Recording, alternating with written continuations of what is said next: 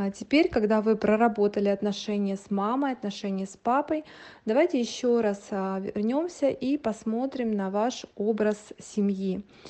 Тот, который вы хотели бы иметь э, в своей жизни.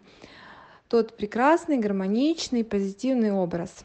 То, что мы делали на предыдущем занятии. Еще раз возьмите а, вот свой блокнотик, где вы писали какой хотели бы вы видеть свою будущую семью. И прочитайте и послушайте, что происходит внутри.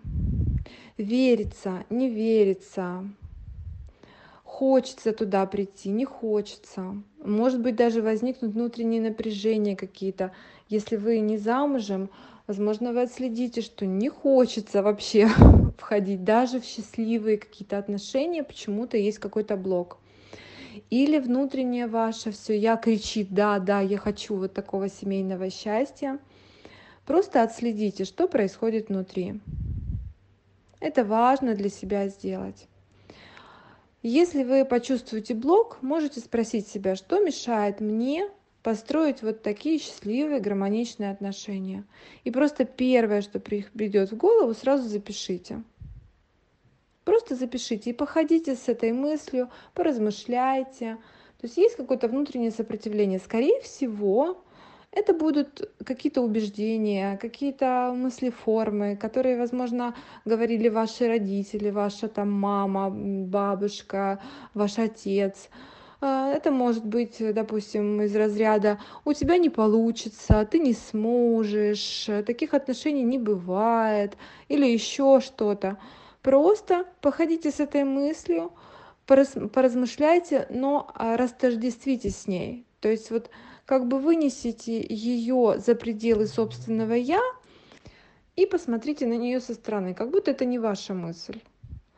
Вы просто на нее смотрите, вы смотрите на это убеждение, вы понимаете даже, возможно, уже чье оно.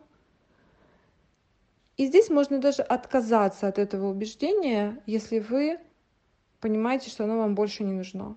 Вы говорите этому человеку, допустим, бабушка или мама, говорила вам, да, кто на тебя женится вообще, да, или э, у нас в, в роду э, вообще где-то видела семейную жизнь хорошую, или ты будешь плохой женой, или ты не справишься, ну, вот как варианты, да, и вы просто, глядя на этого человека, мысленно говорите, я принимаю твое мнение, я благодарю тебя, но я оставляю за собой право придерживаться своего мнения, то, как я считаю.